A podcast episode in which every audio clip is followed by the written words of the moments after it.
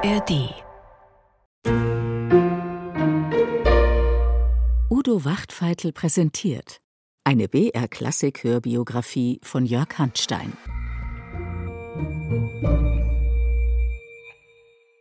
Willkommen zurück zur Wagner-Hörbiografie von BR Klassik. Schön, dass Sie dabei sind. Wir schreiben das Jahr 1860.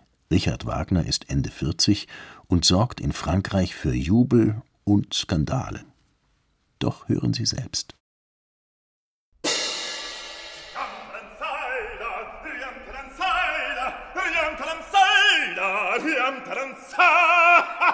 Me voilà, me voilà, je suis le compositeur de l'avenir et je vous écrase tous, vous le passé, vous la routine. Je suis toute une révolution. Richard Wagner ist in Paris. Am 10. Februar 1860 steht er auf der Bühne des Théâtre des Bouffes Parisiens und versucht, das Publikum für seine Musik zu begeistern. Genauer gesagt, es ist ein Komödiant in der Rolle Wagners. Der Echte hatte gerade drei Konzerte gegeben, die den Parisern Appetit auf eine ganze Oper von ihm machen sollen. Und nun ist Wagner in aller Munde.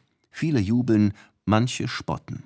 Das also ist die Zukunftsmusik. Man muss das lumpige Ohr durch brutale Behandlung zähmen.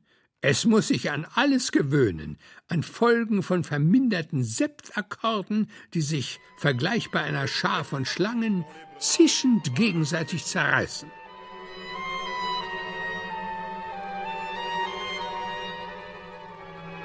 La fille gémit.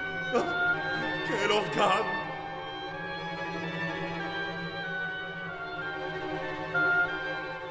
Hector Berlioz verfasst eine hämische Kritik und Jacques Offenbach lässt den Zukunftsmusiker in einer Karnevalsrevue auftreten.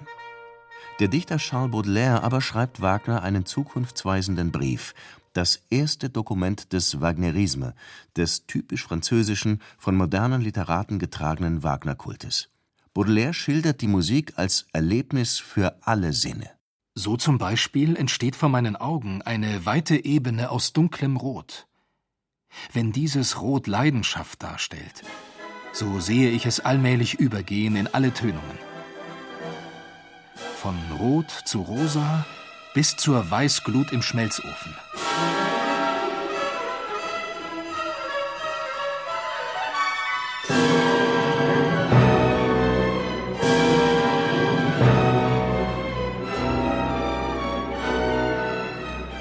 Es erscheint schwierig, ja unmöglich, eine noch intensivere Glut zu erreichen. Und dennoch zeichnet ein letzter Lichtstrahl eine noch weißere Spur.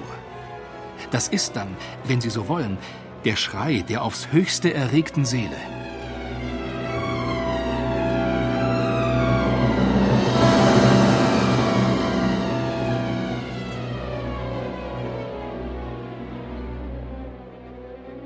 Kaiser Napoleon III. höchstpersönlich verfügt die Aufführung des Tannhäuser. Endlich erobert Wagner die Pariser Opera. Nur eine Hürde ist noch zu nehmen.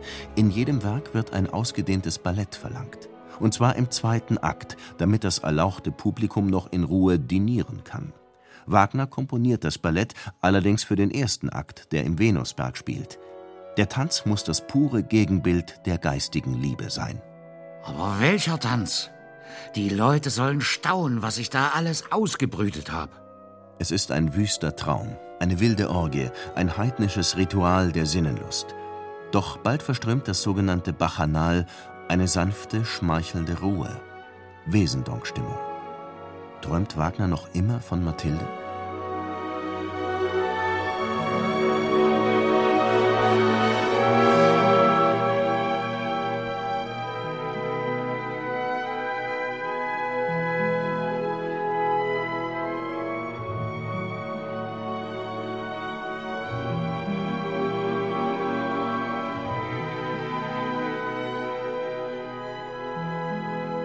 Minna ist gar nicht begeistert über den Wust an Venus-Spukereien. Sie fürchtet um den Erfolg des Tannhäuser. Am 13. März 1861, nach 164 Proben, geht er in Szene. Mit dem Venusberg läuft alles gut. Dann aber ziehen einige Herren Trillerpfeifen hervor. Es sind Mitglieder des snobistischen Jockey-Clubs, in dem sich die Jeunesse Dorée trifft. Die Oper muss mehrfach unterbrochen werden. Wütend schleudert Tannhäuser seinen Pilgerhut ins Publikum, das seinerseits gegen die pfeifenden Störer angeht. Der Skandal nimmt seinen Lauf. Die Jockeys, so erklärt Wagners Freundin Malvida von Meisenburg, rächen sich für die Verlegung des Balletts in den ersten Akt. Es war notorisch, dass die Ballettdamen eine Erhöhung ihrer Gage von diesen Herren erhielten, die nach dem Diner in die Oper gingen, um das Ballett zu sehen, nach dessen Beendigung sie sich hinter die Kulissen zu näherem Verkehr mit den springenden Nymphen begaben. Nach der dritten tumultuösen Vorstellung verliert Wagner die Nerven. Er zieht die Partitur zurück. Wieder einmal ist eine Pariser Unternehmung grandios gescheitert. In Wien aber, wohin er seit einer Teilamnestie wieder fahren darf, gibt es endlich einmal Grund zur Freude. Im Mai bringt die Hofoper den Lohengrin, den er nun erstmals vollständig hört. Wagner ist ergriffen von seinem Werk. Aber das Ergreifendste war die unglaubliche Einstimmigkeit des ganzen Publikums. Ein Schrei der Freude, wie von tausend Posaunen, so dass ich fürchtete, es müsste alles platzen. Die Hochstimmung bleibt flüchtig. Wagner steckt in der Sinnkrise. Er muss den behaglichen Pariser Wohnsitz aufgeben. Der Tod seines Hündchens Fips zerreißt das letzte Band zu Minna. Ich habe einmal nirgends Wurzeln, und jedes Heimgefühl wird mir immer fremder.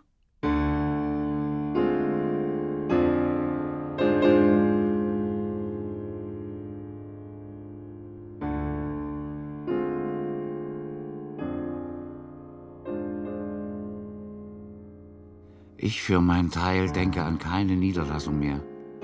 Jede gesuchte Ruhe wird mit der Quell peinigendster Beunruhigung. Somit weihe ich denn den Rest meines Lebens der Wanderschaft. Immerhin hat Wagner ein neues Lieblingsunternehmen, die Aufführung des Tristan in Wien. Sie soll am 1. Oktober 1861 stattfinden. Er schickt seine kränkelnde Frau zur Kur, dann zurück nach Dresden und reist wieder nach Wien. Der als Tristan vorgesehene Tenor Alois Ander leidet allerdings an fortgesetzter Heiserkeit. Mein ganzes bisschen Zukunft hängt oder baumelt am schlaffen Stimmbande eines fatiguierten Tenoristen. Und ich bilde mir ein, Opernkomponist zu sein. Für einen kurzen Lichtblick in diesem trüben, ungewissen Leben sorgt ein Päckchen von Mathilde. Es enthält einige Fotos sowie die Skizze der Träume aus den Wesendonck-Liedern. O mein edles, herrliches Kind! Himmel, das ist schöner als alles, was ich gemacht. Ich erbebe bis in den tiefsten Nerv, wenn ich's höre.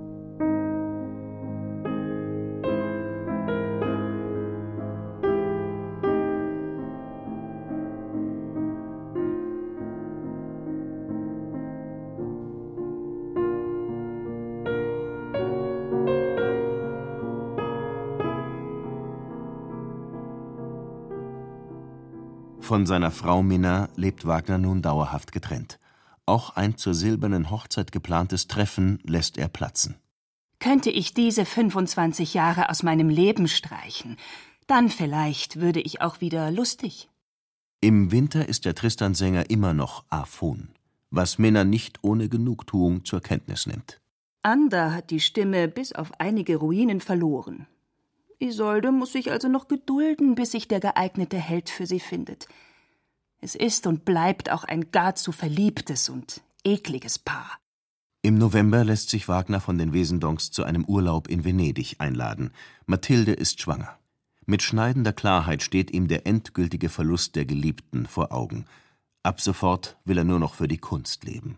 In dieser Entsagungsstimmung sieht er Tizians Gemälde von Marie Himmelfahrt. Niedliche Putten tragen die Mater Gloriosa, der eine Ähnlichkeit mit Mathilde nicht abzusprechen ist, gen Himmel. Ein Mann im Vordergrund streckt der Entrückten sehnsüchtig die Arme nach. Tizians Himmelfahrt der Maria übte eine Wirkung von erhabenster Art auf mich aus, so dass ich seit dieser Empfängnis in mir meine alte Kraft fast wie urplötzlich wiederbelebt fühlte.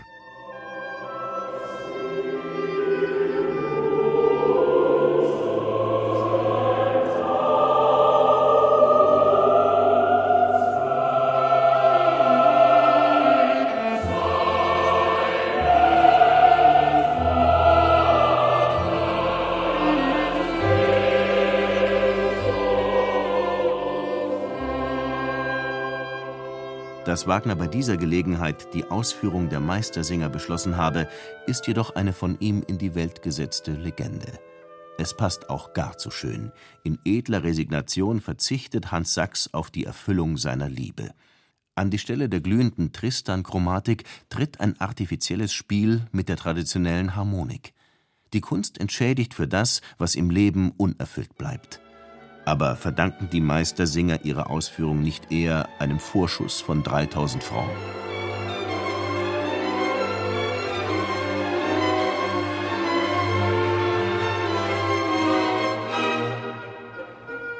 Bereits Ende Oktober hatte Wagner dem Schott Verlag die Meistersinger angeboten und deren Fertigstellung bis Juni 1862 versprochen. Wieder einmal plant er den schnellen Erfolg.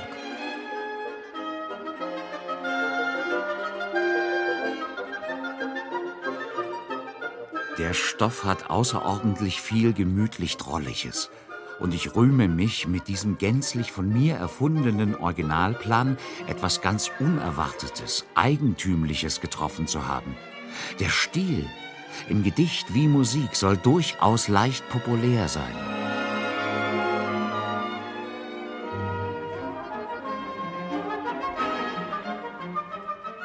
Das Gedicht über die heilge deutsche Kunst entsteht in Paris. Für die Arbeit an der Musik aber quartiert sich Wagner im hessischen Biebrich ein. Der Schott Verlag in Mainz ist bequem zu erreichen und eine hübsche Villa am Rhein verheißt ungestörtes Komponieren. Wagner freut sich sogar, als überraschend seine Frau Minna eintrifft. Aber ihr ständiges Sticheln hat ihn so reizbar gemacht, dass er beim kleinsten Anlass explodiert. Und ausgerechnet jetzt lässt Mathilde von sich hören. Wir saßen eben wieder beim Frühstück. Richtig. Da kam schon wieder ein dicker Brief von diesem Luder, der Wesendonk, an. Ich aber sagte wieder kein Wort darüber.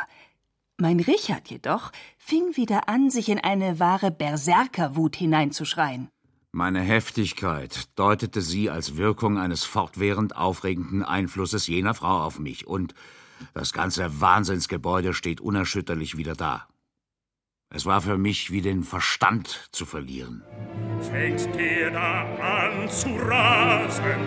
Mann, Weib, Gesell und Kind hält sich dann an, wie toll und blind. Und willst der Wahn gesegnen, nun muss es Prügel regnen, mit ihnen Kurs und Dreschen, ein gutes Mal zu löschen. Gott weiß, wie das geschah.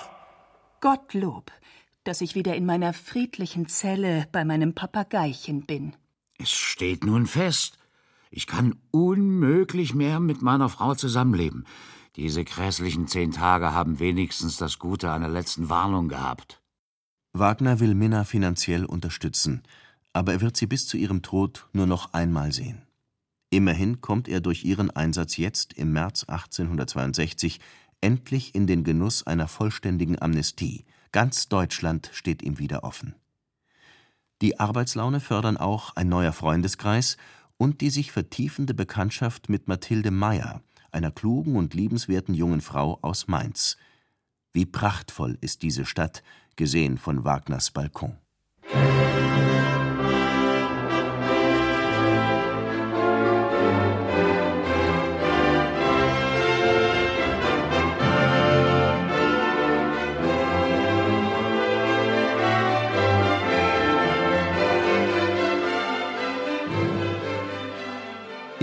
unterbricht ein denkwürdiger Besuch die Arbeit an den Meistersingern.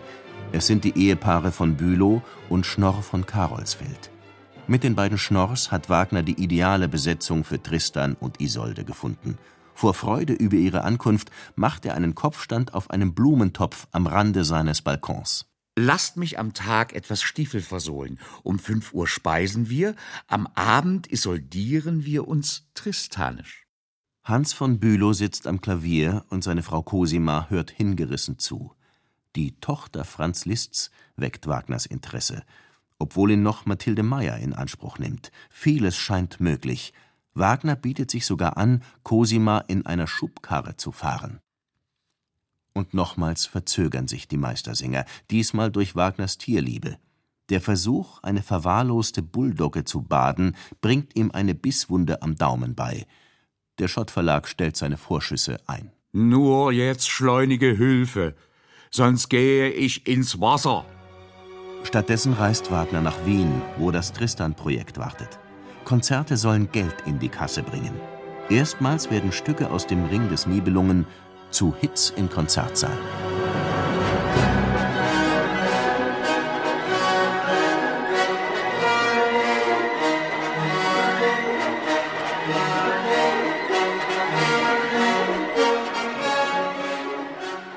'Kaiserin Elisabeth beugt sich applaudierend aus der Loge. Das Publikum tobt. Die drei Wiener Konzerte um die Jahreswende 1862 / 63 mehren Wagners Ruhm. Die Tournee über Prag, Petersburg und Moskau wird ein Triumphzug.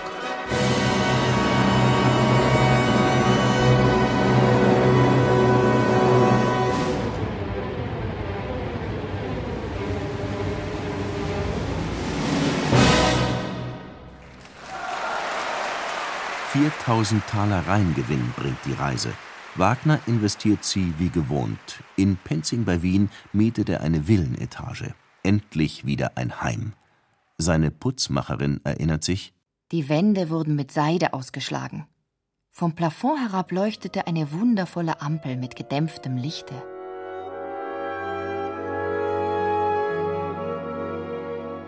Den ganzen Boden bedeckten schwere, ungemein weiche Teppiche, in denen der Fuß förmlich versank. Alle Sitzgelegenheiten waren mit kostbaren Decken und Kissen, die er zumeist zum Aufstützen der Ellbogen benutzte, bedeckt. Wagner liebte alles Weiche. Ach Gott, was freue ich mich darauf, endlich mit dir dort mich auszuruhen. Die rosa Höschen sind doch hoffentlich auch fertig. Ja, ja, sei nur recht schön und lieblich. Ich verdiene es schon, dass ich's einmal wieder recht gut habe.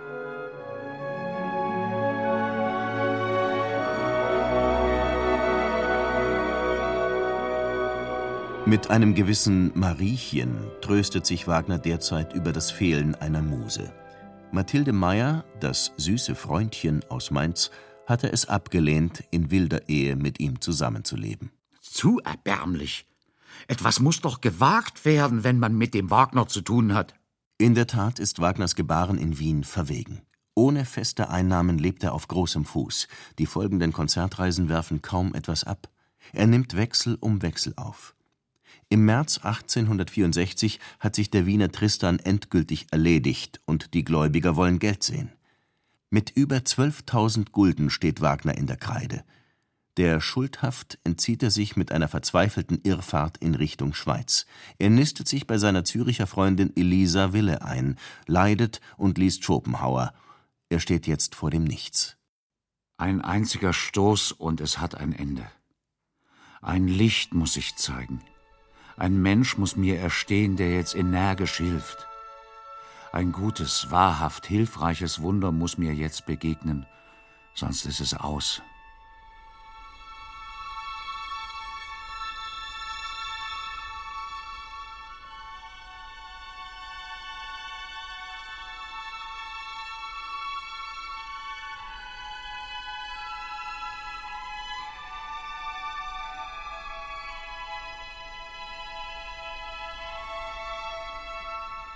Das Wunder geschieht am 3. Mai in einem Stuttgarter Gasthof. Ein Kabinettssekretär aus München überbringt Wagner eine Botschaft und ein Porträt. Das Bild eines wundervollen Jünglings, den das Schicksal zu meinem Erlöser bestimmt. Es ist Ludwig II., König von Bayern und Wagners glühendster Verehrer. Der 18-Jährige hegt Ideen von einem mystischen Königtum und wähnt, dem Schwanenritter Lohengrin zu gleichen. Wagner mit allen Mitteln zu fördern, das ist ihm eine göttliche Sendung. Am nächsten Tag schon stehen sich die beiden in der Münchner Residenz gegenüber. Ich hatte die Empfindung, als hätten wir die Rollen getauscht. Ich bückte mich zu ihm nieder und zog ihn mit dem Gefühl ans Herz, als spräche ich für mich die Eidesformel, ihm in Treue allzeit verbunden zu bleiben. Unsere Zusammenkunft war eine große, nicht enden wollende Liebesszene.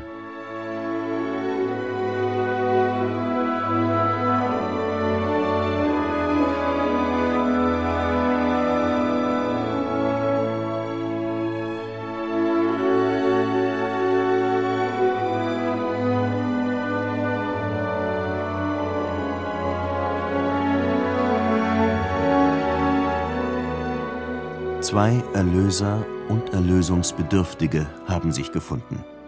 Zunächst bezahlt Ludwig Wagners drückendste Schulden und gewährt ihm ein Jahresgehalt von 4000 Gulden. 20.000 gibt es dann noch einmal extra.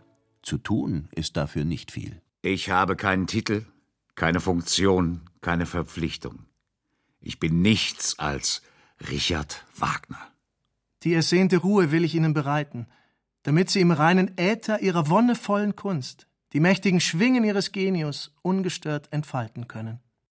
König Ludwig bringt seinen teuren Freund zunächst nahe Schloss Berg in einer Villa am Starnberger See unter.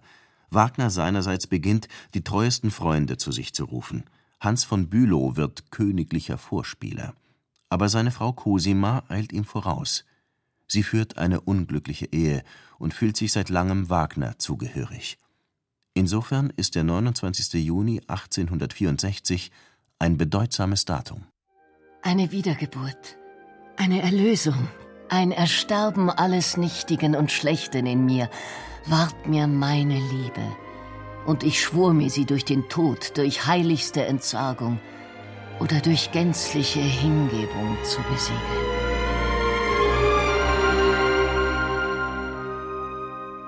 Vorerst besiegelt Cosima ihre Liebe durch die Empfängnis eines Kindes von ihrem Erlöser. Der hat nun große Pläne. Sein Programm für den König sieht Folgendes vor. Frühjahr 1865. Erste Aufführung des Tristan mit Schnorr. 1868. Große Aufführung des gesamten Ring des Nibelungen. 1869 bis 70. Die Sieger nach einer buddhistischen Legende. 1871 bis 72. Parsival. 1873. Mein glücklicher Tod.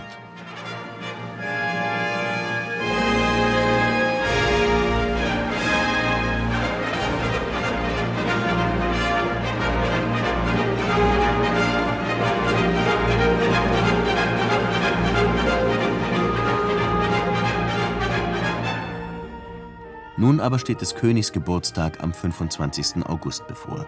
Wagner komponiert einen Huldigungsmarsch, dessen Tristan und Meistersinger-Anklänge dieses Genre reizvoll bereichern. Dann geht es an die Vollendung des großen Nibelungenwerkes. Voraussetzung ist eine angemessene Residenz, am besten nahe der des Königs. Wagners bewährte Putzmacherin hat nun viel zu tun verwechseln Sie Nummer zwei, das dunkle Rosa, nicht mit dem früheren Violettrosa, welches ich nicht meine, sondern wirkliches Rosa, aber nur sehr dunkel und feurig. Am 15. Oktober 1864 bezieht Wagner sein Münchner Häuschen. Es ist eine prachtvolle Villa in der Brienner Straße, ausgestattet mit allem erdenklichen Luxus. Hier, so wähnt er, ist er endlich angekommen.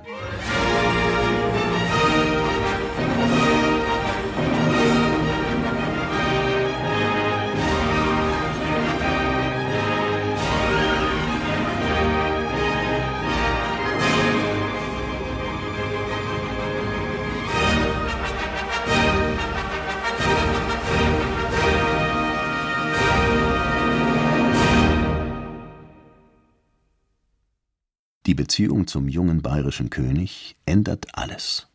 Soll ich fortgehen? Soll ich bleiben?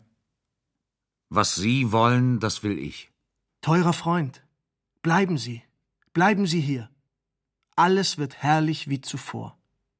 Durch das Wohlwollen und den offenen Geldhahn des Märchenkönigs scheint alles möglich, und Wagners Traum von einem eigenen Festspielhaus für die Aufführung des Rings nimmt erste Gestalt an. Doch die Zuwendungen führen auch zu Missgunst und einem zunehmend Wagner-feindlichen Klima. Seien Sie gespannt,